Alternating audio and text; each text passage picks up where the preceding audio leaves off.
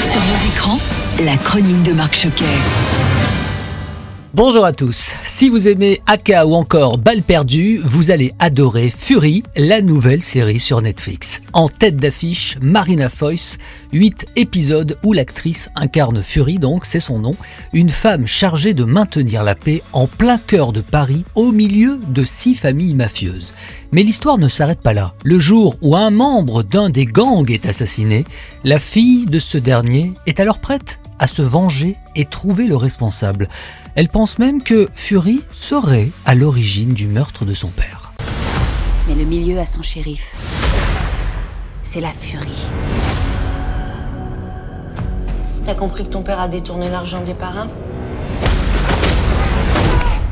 J'ai pas tué ton père. De l'action, de l'attention, vous allez être très vite accroché par la qualité et le jeu de cette série.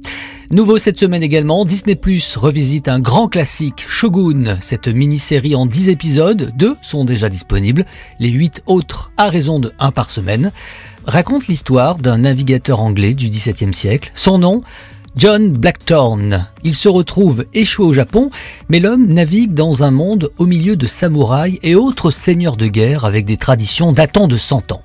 Il fera tout pour rentrer chez lui, cette série explore aussi les thèmes de la culture et du pouvoir. Quel genre d'homme exerce le pouvoir dans un pays comme celui-ci?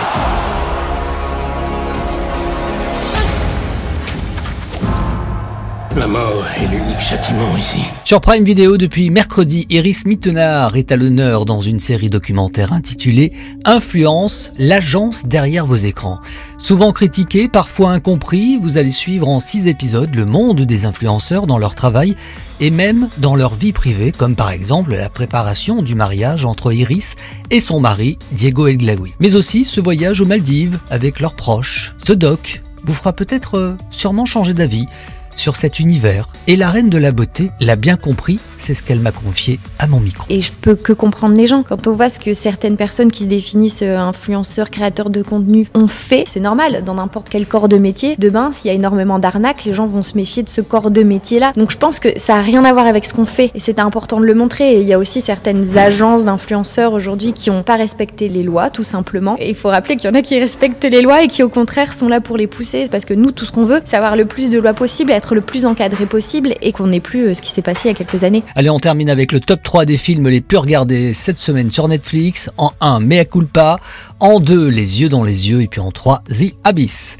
Je vous souhaite un excellent week-end sur votre canapé, devant ces belles plateformes. Et à la semaine prochaine. Retrouvez toute l'actualité des plateformes sur chérifm.fr.